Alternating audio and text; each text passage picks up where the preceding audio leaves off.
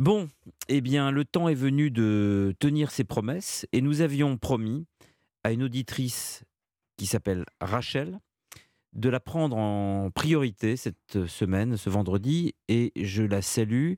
Bonsoir Rachel. Bonsoir Yann. Comment ça Bonsoir. Euh, très bien, très bien. Et vous? Vous avez aimé Salvador Dali? Euh, Oui, j'ai apprécié, oui. Non, je ne vous demande pas si vous avez apprécié, je vous demande si vous avez aimé Salvador Dali. Euh, J'ai trouvé très original.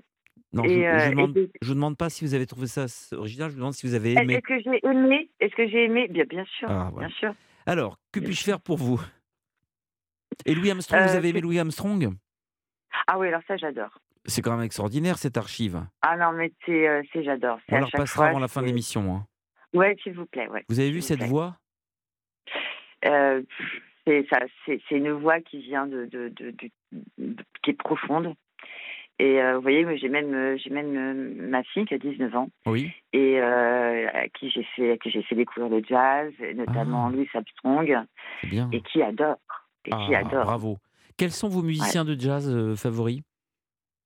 Alors, en fait, moi, le jazz, je l'ai découvert un peu sur le tard. J'avais Mhm. quoi euh, Alors, j'ai découvert, en fait, tout simplement, euh, enfin, au travers d'un du film de Clint Eastwood, euh, Bird, Mhm. que j'ai adoré. Et, euh, et ça m'a permis, justement, de découvrir notamment euh, Charlie Parker. Dizzy Gillespie. Oui, très bien. Euh, et, et- voilà. Et à partir de là, ouais, ça a été, euh, euh, ça a été une grande découverte. Et puis ensuite, j'ai pu lâcher quoi. Ah, Mais ce, écoutez, mais ce film particulièrement, c'est- vraiment ce film qui m'a ça a fait été pour euh, vous le, le, passage. l'élément déclencheur. C'est ouais, ça, c'est la clé qui vous a ouvert euh, à l'univers du jazz. au jazz. Bah, ouais, écoutez, c'est fantastique. Oui, c'est un grand, grand euh, collectionneur de jazz. Clint Eastwood, un grand amateur. Et vous savez que Kyle Eastwood, son fils, est jazzman. Oui, tout à fait. Oui, oui je le sais. Je le sais. saxophone, il me semble. Euh, c'est Mm. un, un homme extraordinaire, Clint Eastwood, pour ça. Écoutez, ben, euh, peut-être qu'on fera une soirée spéciale jazz, d'ailleurs, avec des morceaux de jazz. Il y a de quoi faire, franchement. Il y a ah de oui, quoi c'est faire. Écoutez, ben, j'en je suis très content de ce que vous me dites, parce que ici, nous adorons le jazz sur Europe 1. D'ailleurs, euh, vous savez qu'Europe 1, c'est quasiment une radio qui est née du jazz, avec, pour ceux qui aiment le jazz, l'émission de Daniel Filippacchi, dès, Oui, dès le début, la moitié des années 50. Euh, donc, Mais ça, j'étais pas née. hein. oui, non, mais d'accord. Mais Europe 1, c'est une, une radio qui est fille d'amateurs de jazz. Il y a aussi euh, l'émission euh, que présentait. Il y avait Franck Teno qui était là avec euh, Daniel Filippacchi. Et ensuite, ils ont Mhm. avancé- inventé euh, le, le système Salut les copains. Mais Oui, il y Ouais. avait cette émission extraordinaire pour ceux qui aiment le jazz. Voilà. Et euh, ils font partie de ceux qui ont fait, qui ont fait connaître les grands jazzman aux Français. Et d'ailleurs, les grands jazzman euh, sont, étaient toujours très contents de venir en France parce qu'ils étaient Ben admirés et respectés alors que dans leur pays, ils étaient méprisés. Tout à fait, de la ségrégation, bien sûr. Bien sûr. Et C'est vrai qu'ils découvraient une, une liberté. Euh, c'est vrai que la France, à ce moment-là, en tout cas au niveau des jazzmen, comme vous, comme vous le dites, hein, c'était vraiment un pays de, de référence. Euh, D'ailleurs, ça nous ramène quasiment à notre sujet, puisque vous nous aviez appelé la semaine dernière, Rachel, entre autres, euh, pour vous manifester, sinon pour vous Mhm. plaindre, en tout cas pour vous manifester au sujet de une forme de ségrégation qui est celle euh, du racisme ambiant, qui est une forme de ségrégation euh, implicite. tout à fait. Tout à fait. Alors, je vous Tout écoute. à fait. Alors, c'est un peu délicat parce que effectivement, la semaine dernière, c'était un peu le, un peu le thème, euh, c'était le sujet. Et puis moi, je suis quelqu'un d'assez spontané. J'ai beaucoup de mal après, c'est-à-dire je suis sur le, sur l'instant présent. Voilà. C'est votre côté Euh, jazzman, jazzwoman. Oui, je n'irai pas jusque là. Après, j'ai beaucoup. ah, voilà. Donc, ce qui était, ce qui était vrai la semaine dernière, je ne dis pas que ça ça l'est plus aujourd'hui. C'est qu'entre temps, il y a eu d'autres sujets qui m'ont. Ah, vous n'êtes plus métisse Non, je suis toujours. Ah, arrêtée. Je suis toujours. Donc je suis métisse en effet. Donc de, euh, donc euh, de par mon, enfin, je suis française, hein, née, née, à- née en France, euh, issue d'un parent, euh, d'un père français et d'une mère marocaine. D'accord. Voilà. voilà, donc effectivement, ben moi j'ai, je suis née dans les années 70. Oui.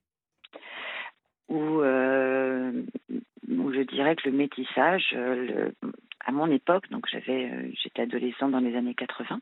Oui. Donc moi, ma génération, c'était le, ne touche pas à mon pote. C'était la libération, voilà, des ondes FM. Vous êtes née en quelle année? Je suis née en 71. D'accord.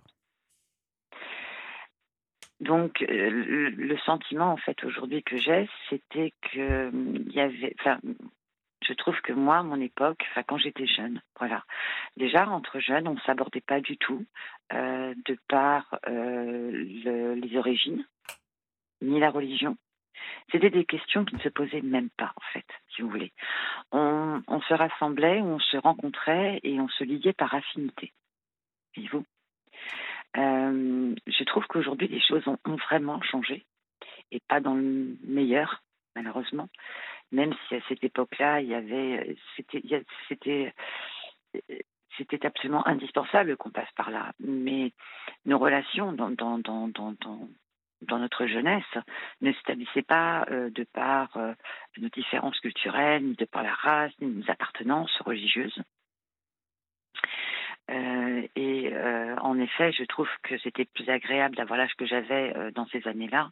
Et lorsque je vois aujourd'hui mon enfant qui a 19 ans, je, trouve que les, les, temps ont vraiment changé, quoi, véritablement.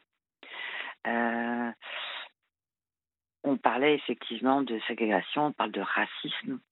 je pense que c'est aussi lié avec une liberté qu'on avait et qu'on n'a plus également, une liberté d'expression. Euh, on n'avait pas besoin de se justifier. Pas besoin de se justifier. Et aujourd'hui, c'est le cas. C'est le cas. On doit absolument euh, tout expliquer, euh, tout justifier. Et, les jeunes ne s'approchent plus de la même façon, quoi. Même adultes, on ne s'approche plus de la même façon, quoi. donc moi, je trouve qu'il y a il y a comme une machine arrière, comme, euh, comme quelque chose. On, on a acquis des choses, on, s'était, on, on, est, on est descendu dans les rues. Euh, et on avait raison, parce que c'était absolument nécessaire à l'époque. Et on a résulté de ça, pour moi en tout cas, euh, une grande ouverture. Et je trouve qu'on a fait un grand pas en arrière. Alors, Énorme. Je vais me faire l'avocat du diable. oui, allez-y. vous dites que dans les années que vous avez connues, oui, 80. Finalement, euh, tout le monde s'entendait avec tout le monde sans préjuger des origines euh, ethniques. Voilà. Et pourtant, pourtant, les gens descendaient quand même dans les rues, les gens de cette génération. Donc, manifestement. On est descendu.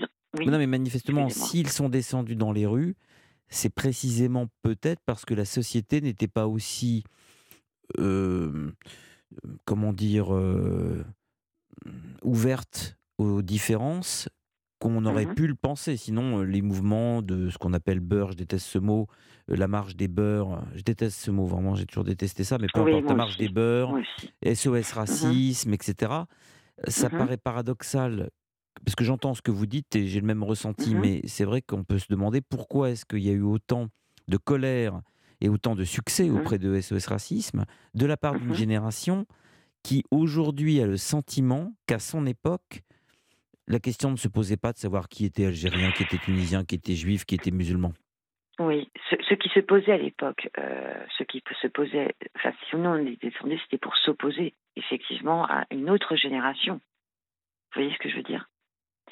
Euh, C'est pas la même génération mmh. qui est descendue dans les rues, euh, qui a pratiqué des ratonnades, qui a pratiqué, comment, comment, vous dire, qui a pratiqué le racisme, qui a, qui a pratiqué l'exclusion on était cette nouvelle génération qui se refusait à ça parce que c'était pas ce qu'on vivait en fait.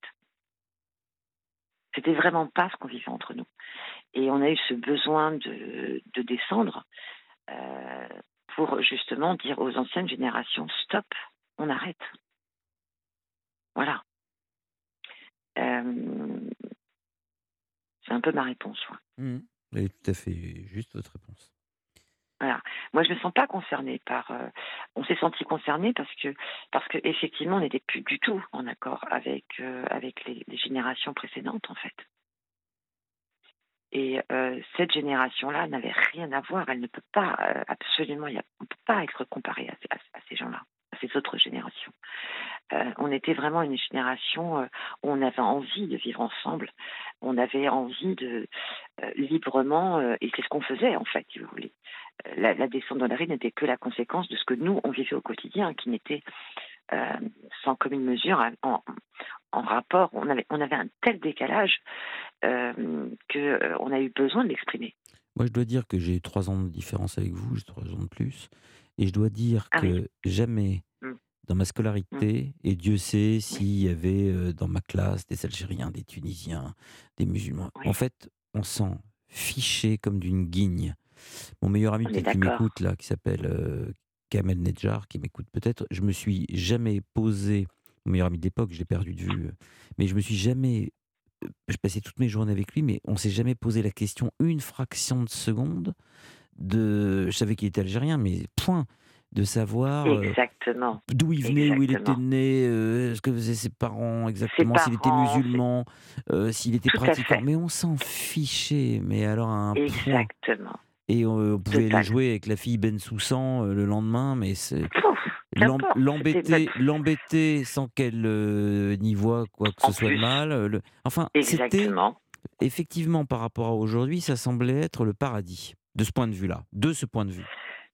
Alors le paradis, j'irai pas jusque là, mais en je dis bien de ce point de vue. Ouais, J'ai jamais entendu un, un, un, seul propos raciste de toute ma scolarité. À part chez mes parents, ils étaient racistes, mais je veux dire, à l'école. De même. Je n'ai jamais entendu un seul élève eh oui dans une classe indiquer à quelqu'un d'autre que tel ou tel n'était pas français en, en, en, 15 ans d'école. Ouais. exactement. Mais je, partage, je partage exactement la même expérience que vous. Voilà, c'était pas dans notre vocable. Et il y avait des Noirs, il y avait des Asiatiques. De tout. Il y avait de tout. Hein. De tout. De tout. De tout. Mais là n'était pas la question pour nous. Là n'était pas la question. On, se, on, se, on, se rapprochait par simple affinité. L'essentiel, en fait. L'essentiel. Le reste n'était vraiment secondaire. Voilà. Et euh, il n'y avait pas ce repli communautaire, il y avait au contraire cette volonté de, de vivre tous ensemble. Alors peut-être qu'on idéalise parce qu'on était enfant, mais non, alors oui. C'est possible qu'on idéalise un peu. Hein. Peut-être que des auditeurs pourraient nous dire écoutez, moi j'étais dans les années 70 euh, aussi étudiant ou élève et j'ai pas vécu ça. C'est possible. Hein. Bien sûr, bien sûr que c'est possible. On ne peut pas tous vivre la même chose. Je suis d'accord avec vous. Mais euh, mais euh, il y avait ça. Il y avait il y avait il y avait aussi. je, je, trouve qu'il y avait. On était dans le champ des possibles. Dans le champ des possibles. Il y avait mmh. beaucoup d'espoir en fait. Et on, on portait cet espoir vraiment. Et, euh, et aujourd'hui, c'est plus le cas. Comme vous dites aujourd'hui, c'est euh, d'où venez-vous, quelles sont vos origines, euh, quelles sont vos croyances, vos appartenances, que font vos parents? C'était des questions qui n'avaient pas lieu d'être. L'obsession de l'origine. Exactement. Moi, il y a une phrase que j'ai jamais supportée. C'est la phrase Je suis fier de mes origines je ne comprends pas qu'on soit fier de ses origines parce que on n'a rien fait pour les avoir. Qu'on soit en adéquation avec ses origines, qu'on ne les oublie pas, qu'on les honore, qu'on se montre digne de ses origines, très bien. Qu'on soit heureux d'avoir ces origines-là, très bien. Mais être fier de ses origines, pour moi, c'est le début de la guerre. On est d'accord. On est d'accord. C'est le début de la ségrégation. Je, parle, bien du mot fierté. Hein. Ah oui, je, ne, remets pas en cause l'idée qu'on puisse être extrêmement heureux d'avoir telle ou telle origine. Je parle bien du mot fierté, parce que vous savez qu'aujourd'hui, on ne peut plus rien dire. Les gens sont tellement... Euh, nous, nous obligent toujours à tellement euh, choisir un camp. La nuance étant morte, à chaque fois qu'on dit quelque chose, il y a toujours une bande d'abrutis qui décide d'interpréter ce qu'on vient de dire de manière malveillante. Je parle bien du mot fierté. Du mot fierté, tout à fait. Et encore une fois, ce, mot fierté n'appartenait pas à notre vocabulaire. Voilà. Et, euh, et j'ai pas ça. Moi, je suis métisse, par exemple. Au sein de ma propre famille, le racisme, je l'ai vécu. Parce que euh, du côté de chez mon père, euh, ben, on était des enfants de bougnoul. Et du côté de chez ma mère, on était des enfants bah, dont le père était goy. Voyez-vous Ah, mais je me souviens très bien ce, ce mot de.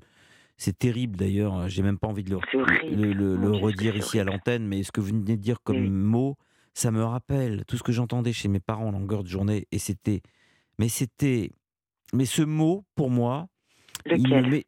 Non, j'ai pas envie de le répéter à l'antenne. Vous avez dit le mot dont on euh, qualifiait ah. les, les, en général les immigrés dans les années 70, les Arabes, faut le dire comme.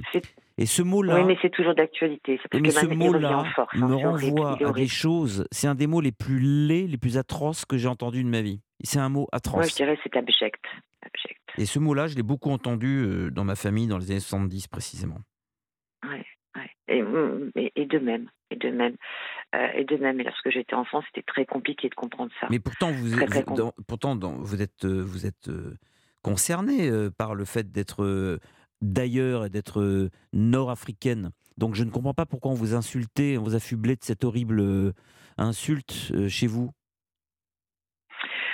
Parce que mon père était français. Oui, mais il, avait, quand même épousé votre mère. Oui, tout à fait. Lui, il avait épousé, mais pas sa famille. Ah oui, d'accord, c'est dans la belle famille. C'était, oui, quand je passais, oh quand j'allais passer mes vacances en Bretagne, euh, effectivement, c'était. C'est-à-dire que vous, vous avez des grands-parents qui, vous, qui auraient pu vous traiter de ça, ça, ça existait Bien sûr. Oh alors, pas mes grands-parents, fort heureusement, parce que. Ouais. Alors, j'ai pas connu mes grands-parents, mais j'ai connu mon arrière-grand-mère, qui était une femme extraordinaire.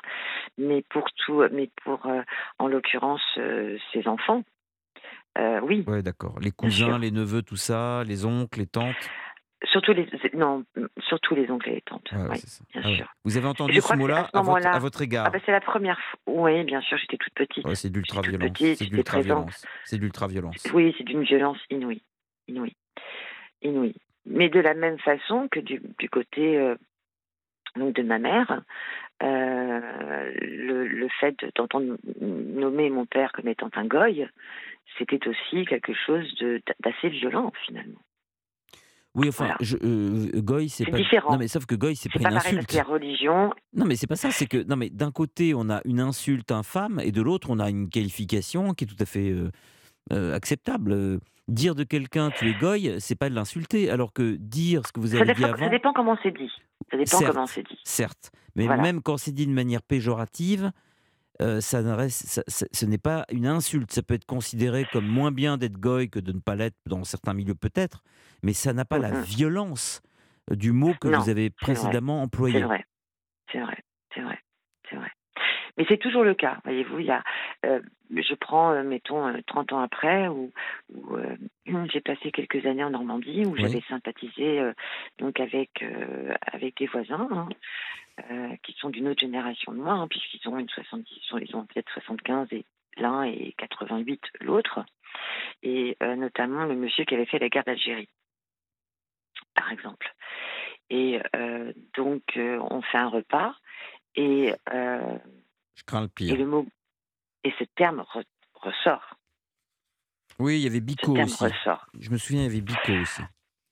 Alors, moi, j'ai malheureusement euh, toujours eu, enfin bon, encore une fois, 20 ans après, c'est ce ah ouais. fameux, ouais, Pico, oui, mais moi, c'était Bougnoul. Oh, pardon pour le putain. Euh, non, non, à chaque fois que j'entends ça, ça me fait, ça me donne un choc électrique, en fait. C'est d'une grande violence. Ah, mais c'est un, un, mot d'une laideur, d'une violence, et ça me renvoie à tout ce que j'entendais dans les années 70 chez moi, donc en plus, c'est vraiment, c'est tétanisant, atroce. Oui, oui, mais tout à fait, quand on a été... Ouais, c'est vrai que c'est. Moi, mes parents, euh, quand je faisais mal mes devoirs, ils me disaient Tu fais du travail de hum, hum. Tu travailles comme un euh, tu finiras comme un Et ils rajoutaient les on devrait tous les foutre sur un bateau et les noyer au milieu de la mer. J'ai entendu ça toute ma jeunesse, toute mon adolescence, toute mon enfance chez moi. Toute la journée. Ah, pareil, pareil. Pareil, c'est horrible. Alors, pas toute la journée, parce que effectivement, je n'étais que deux, trois fois par an en Bretagne mais c'était violent quand même. C'était violent parce que j'étais à un âge où je ne comprenais pas déjà le terme. Je ne comprenais pas, moi je l'avais jamais entendu. Hein. Euh, c'était euh, euh, par la suite, après à l'école, j'ai mieux compris, on va dire, beaucoup plus jeune. Mais oui, voilà, oui, tout à fait. Et à mon adolescence, c'est quelque chose qui a complètement disparu, tout à fait. Dans mes relations aux autres, à l'école, avec mes camarades. cette expression n'a pas eu, n'a complètement disparu. Je l'ai subie en primaire, bien sûr, aussi. mais ah. à la ben donc, vous voyez, ouais, donc par des enfants. Bien sûr. ils, entendaient ça chez eux, les enfants. Hein. Mais bien évidemment, bien évidemment. Je veux dire, quel enfant. Alors aujourd'hui, vous savez quand même quelque chose évolué. Si par exemple vous traitez quelqu'un euh, de ou que vous faites traiter de aujourd'hui, ça tombe mécaniquement sous le coup de la loi. Hein. C'est une insulte qui est punie par la loi. Oui, alors là, je, suis d'accord avec vous, mais j'ai beaucoup de, j'ai un, grand problème moi, avec la justice, hein, personnellement. Euh, je sais que je sais qu'il y a beaucoup de lois euh, qui disent plein de belles choses, mais j'ai l'impression que c'est c'est des choses qui restent uniquement dans les dans les livres de loi, quoi. Voilà. Aujourd'hui, je n'ai pas, à ma connaissance, et je me verrais très très mal aujourd'hui euh, aller dans un, dans un commissariat ou dans une gendarmerie pour dire euh, euh, Vous voyez, je viens de me faire insulter de bougnoule. Mmh. Ce ne serait pas recevable, il faut être clair aujourd'hui. Hein. même si je vous crois, il y a cette notion légale. Hein. à la base, vous savez qu'en fait, c'est très étrange parce que à la base, c'était un verbe iser et qui signifiait prendre une épouse sénégalaise. C'était ça que ça voulait dire à la base. Et ça a dévié, ça a évolué vers ça. Mais à la base, c'était euh, épouser des mœurs sénégalaises. Si, si quelqu'un hein.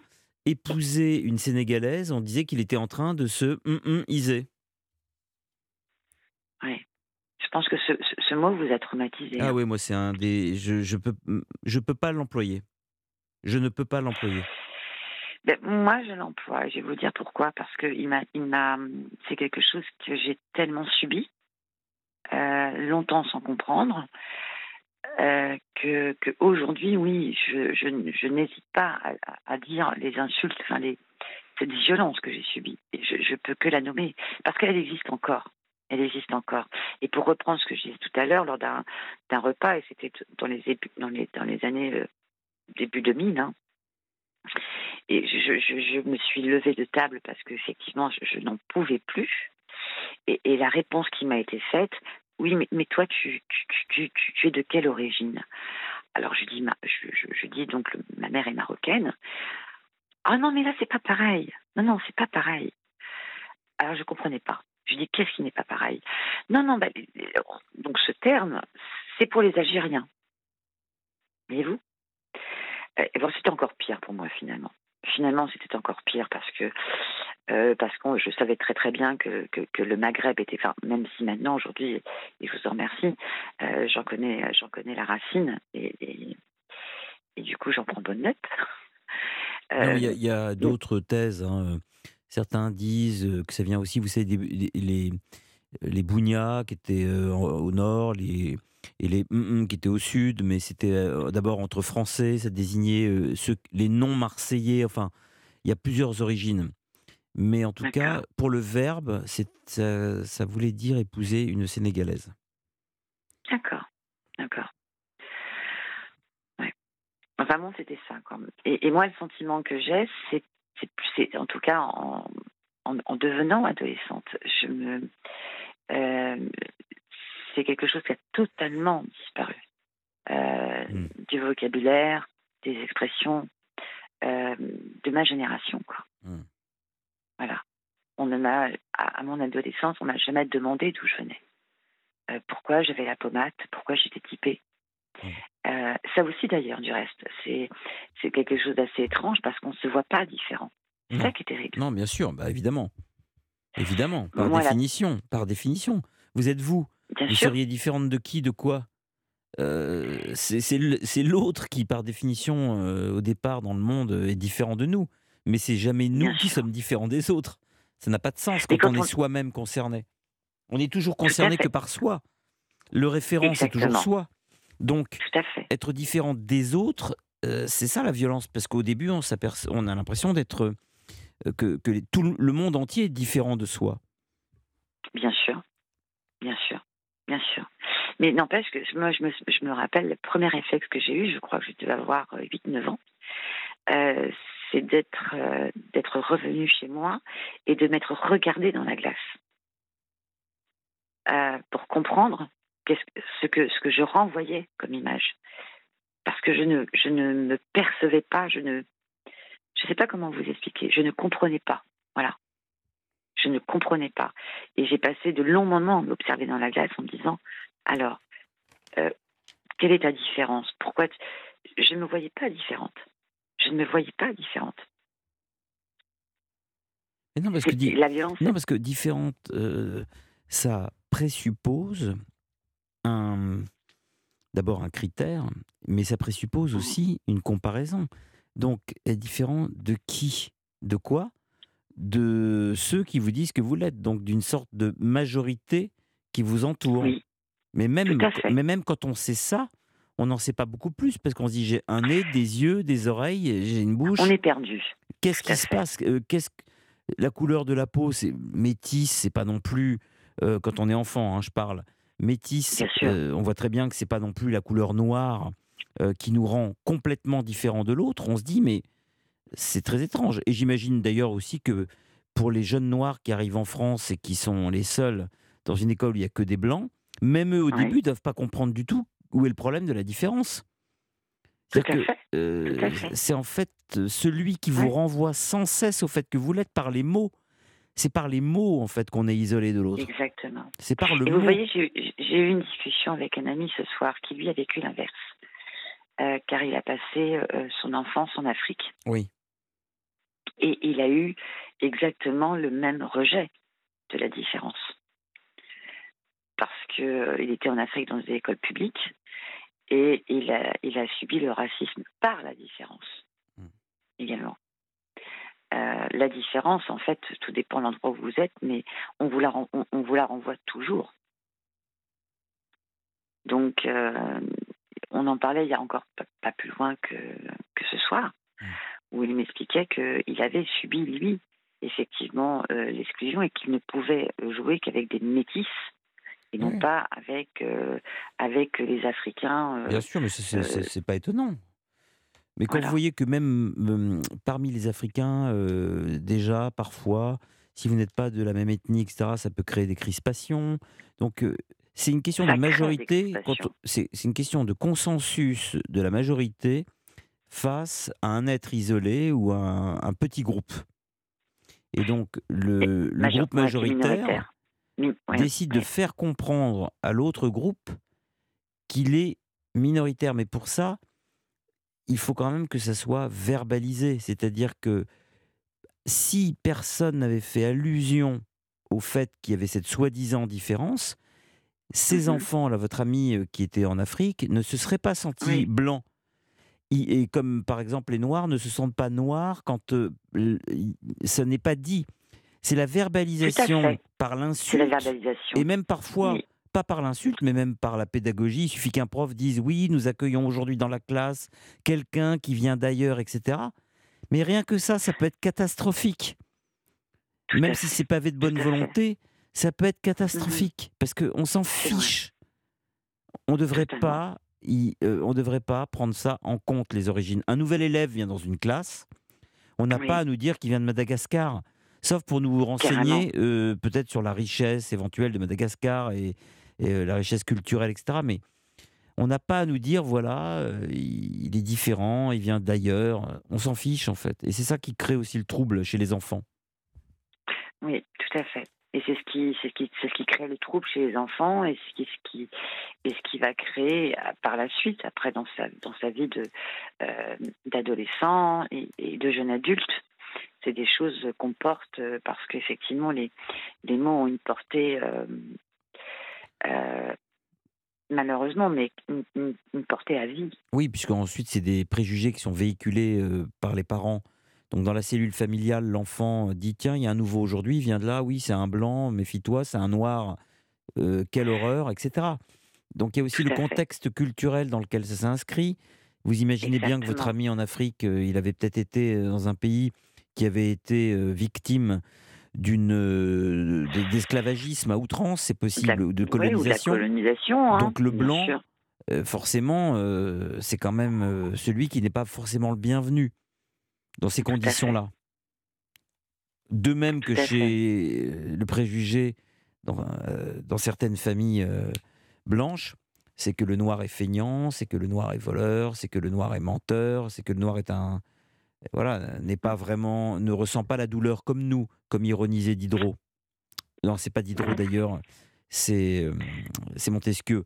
Euh, oui, mmh. c'est des préjugés qui sont véhiculés et transmis de famille en famille. Exactement, exactement, tout à fait. Et moi, je, l'ai vécu de, voilà, je l'ai vécu des deux côtés. Mais concrètement, aujourd'hui, euh, vous, vous le vivez encore Votre, votre fille est, métisse elle-même? Non, du tout. Alors, non, du tout. Et, pour la petite histoire, euh, euh, j'ai vécu quelques années donc en Guadeloupe. Ouais. Et puis, et puis donc j'ai scolarisé mon enfant dans le public. Euh, là aussi, j'ai été euh, extrêmement, euh, j'ai été outrée, j'ai été choquée. Pourquoi?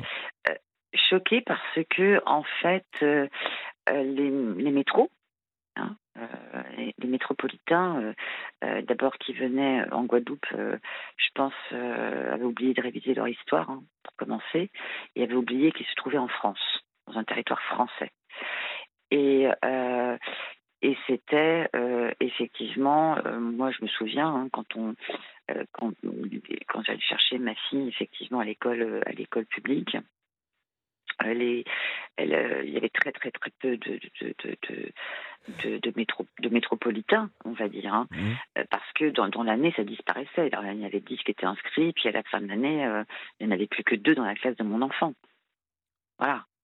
Euh, parce qu'on estimait que euh, si on les mettait dans le public, parmi euh, les Guadeloupéens, eh ben, le niveau était faible, on remettait en question directement les, compétences des instituteurs, les compétences des professeurs, ce qui est absolument inouï, quoi, parce que il fallait leur rappeler, euh, euh, malgré tout, que, que, ces gens avaient, avaient suivi le même cursus euh, sur des diplômes nationaux et que à partir de là, on ne pouvait pas faire cette, cette distinction.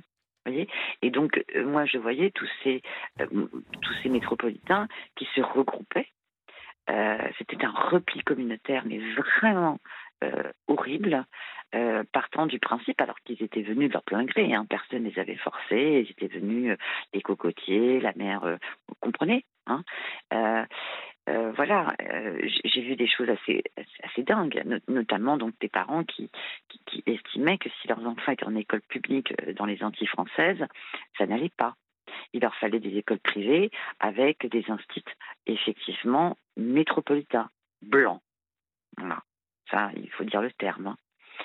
Et, euh, et voilà. Et quand moi, par exemple, pour, euh, diverses raisons, euh, je, me souviens une fois où, je, me battais parce que ma fille allait à l'école maternelle et puis beaucoup, de, parents se garaient sur les trottoirs. Et donc, du coup, bah, les enfants traversaient la route. bref. Et donc, je, me, rappelle une fois m'avoir interpellé une maman et lui dire non mais attendez, je, vous avez rien à faire sur le trottoir. C'est la place des enfants, quoi. J'ai pas pu finir, j'ai pas pu aller au, bout de, de, de, de, euh, de, ma phrase ou de mon idée, que ça a été, non mais euh, je me suis, alors, moi en plus métisse, euh, et elle me dit mais mais c'est fini, mais bon parce qu'aux Antilles il y, a un côté que j'aime beaucoup, c'est le tutoiement. Tout le monde se tutoie. Le, le, le, le vouvoiement est une, s'inscrit dans une distance. Vous voyez, contrairement à nous. C'est-à-dire qu'on vous voit quelqu'un lorsque euh, on n'est pas très à l'aise, qu'on l'apprécie pas, on, induit le vouvoiement. Euh, et, le tutoiement, chez les Antillais, n'induit pas une familiarité, contrairement à chez nous. Hein. Euh, par exemple. Et, donc, du coup, je me suis, je me suis vue euh, bah, me prendre dans la tête la colonisation. Euh, euh, je suis pas, voilà, mais c'était horrible. C'était horrible. Je comprends hein, le, poids de l'histoire, hein, mais ça a été un amalgame. Ça a été, qu'est-ce que tu crois? Tu crois que tu vas parler tu, toi, là, tu, n'es pas, voilà, tu n'as pas de raison de parler comme ça. C'est fini ce temps-là. Toi la blanche, toi la toubab. Non, non, c'est fini c'était fini. C'était, je me disais, en fait, finalement, quel que soit le pays où je vais aller, je serai toujours pas à ma place. Si je vais aux Antilles, ben, je suis une métropolitaine. Si je vais en métropole, je suis pas vraiment euh, considérée comme française, bien que je le sois. Euh, et, c'était assez aussi violent. Il y, a une fille, euh, il y a une fille qui se lève super tôt le week-end à Europe 1, les samedis, dimanches, parce qu'elle fait une émission à 6 h du matin. Oui. Elle s'appelle Lénaïque Monnier. Mais elle se lève très très tôt. Hein. Euh, c'est le samedi, le dimanche à 6 h elle est sur le pied de guerre. Et après, c'est parti, ça n'arrête plus. Euh, C'est-à-dire bah, bah, C'est-à-dire, euh, d'abord, il y a une interview conso à 6h20, une interview mhm. d'actu à 7h10. Ensuite, il y a des rendez-vous culture, immobilier, gastronomie, découverte, etc. Ah non, c'est autre chose que des Hein. Non, je plaisante, parce que Raphaël m'a rejoint dans ce studio. Euh, ça veut dire que les infos arrivent, ma chère Rachel. D'accord. Oui, c'est l'heure des professionnels. Alors pour les infos, est-ce que je peux faire juste une parenthèse? Bah, euh, Oui, mais rapidement, parce que Raphaël Delvolvé est sur le pied de guerre lui aussi. Il a des choses importantes à transmettre. Ben, J'en ai une chose aussi très importante parce que moi ça me tient à cœur. L'ami dont je vous parlais en fait est, euh, ni plus ni moins que le neveu de les filles Kevin qui ont disparu. Voilà.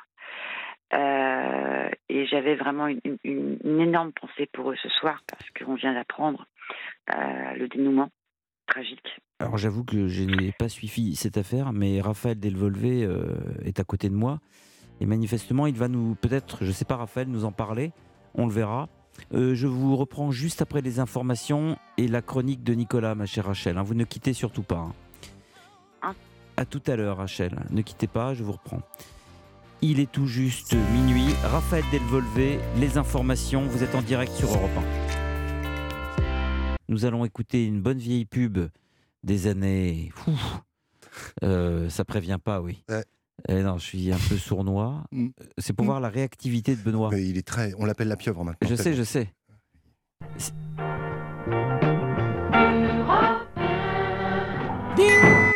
Limpide.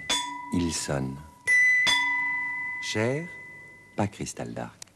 Fragile Non. Le service écusson de Cristal Dark, en cristal trempé, résiste au choc.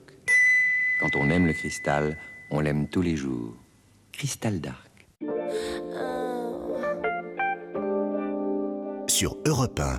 Venez vous confier à Yann Moix en appelant le 3921. 50 centimes la minute. Benoît, je voudrais faire un petit cadeau à Rachel. every side, every kiss, dear. Sans penser à ce que je ne peux pas dire. Sait c'est bon. C'est bon, c'est bon. I'll say to you. C'est bon, c'est bon. Like the French people do. C'est bon, c'est bon. And if you only would. C'est si bon. Et si nous nous aimons, cherche pas la raison. C'est parce que c'est bon. Et voilà, c'était un cadeau pour notre amie Rachel et pour nos auditrices et nos auditeurs. Rachel, êtes-vous toujours parmi nous? C'était un peu long, j'en suis désolé. Oh, pardon. Oui, je suis toujours là. Je suis toujours là. Et merci. Non, je vous merci en prie. beaucoup pour. Euh, et vous savez, je, viens juste de ressonger à une expérience, une extraordinaire expérience, parce que j'ai assisté au dernier concert de Johnny Hooker à Paris en 1991. Euh, c'était au Grand, Rex. Euh, et c'était, c'est un souvenir qui restera, voilà, qui est imprimé à jamais dans ma tête. Vraiment, vraiment. Et une autre, une, autre chanteuse qui est devenue beaucoup plus, euh, beaucoup plus connue, qui était Lise Macombe. Euh, à l'époque où voilà j'étais très jeune, euh, démunie, je partageais un appartement euh, avec des jeunes qui étaient tout aussi démunis que moi. Et puis, euh, et puis finalement, il y avait un, un photographe euh, euh, qui, avait, qui, avait, qui avait proposé alors, on- euh, de, la prendre en photo dans le salon euh, où on vivait. Alors on s'était, on s'était, on avait décidé, on avait dit, on, on vous promet, on fera pas de bruit. On s'était tous réfugiés dans la chambre. On avait collé notre oreille au mur. Et, et c'était un, on avait une vie difficile, mais ces moments difficiles, les a fait. On, a, on a, c'était extraordinaire. Lise Macombe, euh, en direct, dans un petit, dans un, dans un petit appartement qui payait pas de mine, où on était au moins une dizaine d'aglutinés, où on avait dit non, non, promis, on ne sort pas de l'appartement, et c'était génial, génial.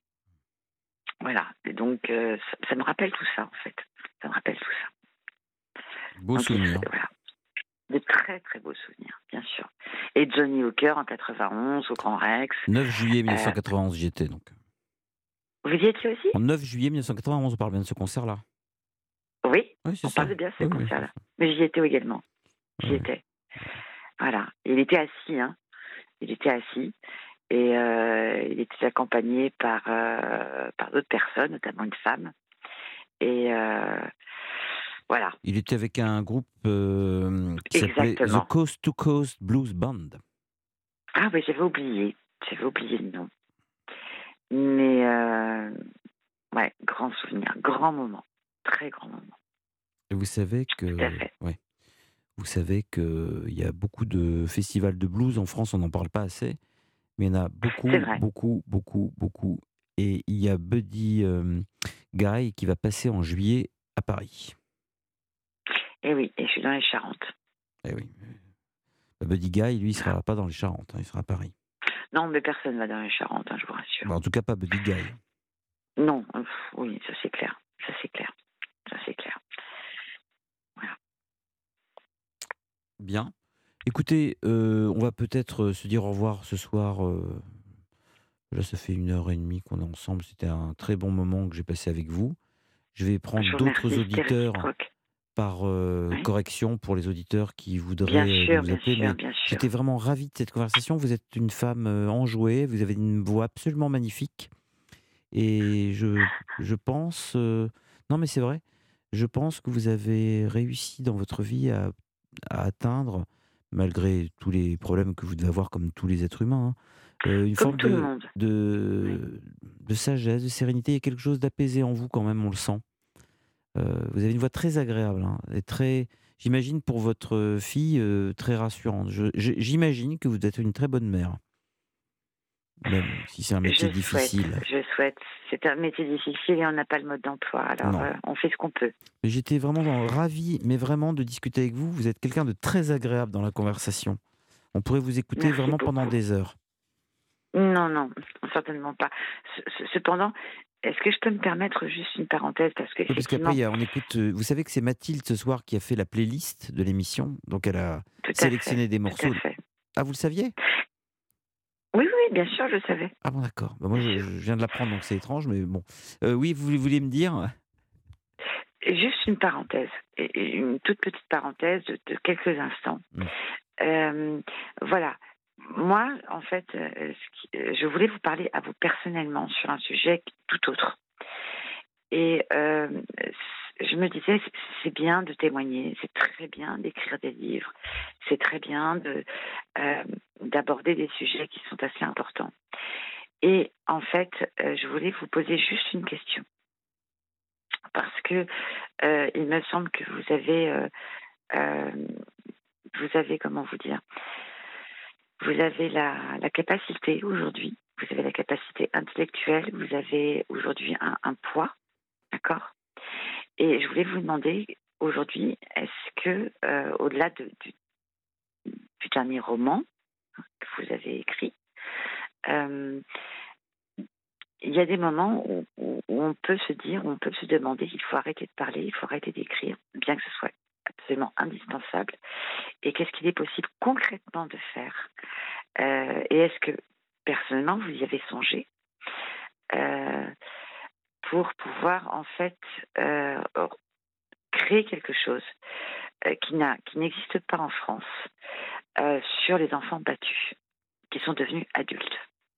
Ah, mais alors ça, c'est, vous savez que c'est le paradoxe, enfin c'est pas un paradoxe, l'explication du fait qu'il y aura toujours des enfants qui se feront massacrer par leurs parents, c'est que les enfants ne Nous peuvent, pas, ne peuvent pas défiler dans la rue. Ah non, non, non, c'est pas de ça dont je parle. Oui, C'est de se dire que adultes, nous, qu'est-ce qu'on peut faire rien, il faut rien, il il faut, il faut rien faire parce que l'idée euh, de l'idée de retourner là-dedans pour faire des Pas de procès, retourner là-dedans. faut faire une Surtout psychanalyse. pas. Non, non, Euh, pas de retourner là-dedans. Surtout pas. Non, mais euh, que- concrètement, pour les enfants qui se font frapper en tant qu'enfants, il faut faire tout ce qu'il est possible, mais pour les, Ah. les, les, les- les adultes qui sont des anciens enfants battus, euh, je vais vous dire un truc d'une violence inouïe, Mhm. qu'ils se débrouillent, qu'ils se démerdent. Euh, Ils sont adultes. Moi, si vous voulez, les adultes. euh, ce C'est sont des adultes. Non, mais je veux dire, c'est pas méchant, je parle. Euh, je, quand je dis Non, ils se démerdent, je quand je dis ils se démerdent, c'est par, euh, par- en termes de priorité, c'est les enfants qui m'intéressent. Bien sûr, bien sûr Voilà. que ça donne des adultes que nous, traumatisés. adultes, on peut pas faire quelque chose pour les, pour les futurs enfants qui représentent Ah, ça, ah bah oui, mais ça, Oui, c'était c'était le sens de ma Alors, question. v- votre question est très, impor- très importante. Euh, Voilà. Moi, j'ai essayé évidemment de faire euh, parler de ça, mais euh, les, les- mes géniteurs ont évidemment euh, fait en sorte que le débat ne puisse pas avoir lieu en piratant la sortie de mon livre par des méthodes absolument dégueulasses. Maintenant, Nous effectivement, il y a des associations. Il n'y a rien de plus difficile à détecter euh, qu'un enfant battu parce que les enfants ne parlent pas. Ils ont l'impression que c'est normal ce qui se passe sur eux, sur, euh, sur, euh, leur corps. Et, On et- est- Excusez-moi de vous interrompre, Yann. Je suis entièrement d'accord avec vous. C'est pas. alors que je suis obligé de vous laisser parce que exprimée. j'ai- pas envie de parler de ça là ce soir. Et puis il y a des gens qui attendent, donc euh, c'est dommage parce qu'on était resté sur un bon truc. Et là, j'ai pas envie de parler de ça, Hum. ça m'agace. Je vous embrasse, au revoir. Musique. Merci, au revoir.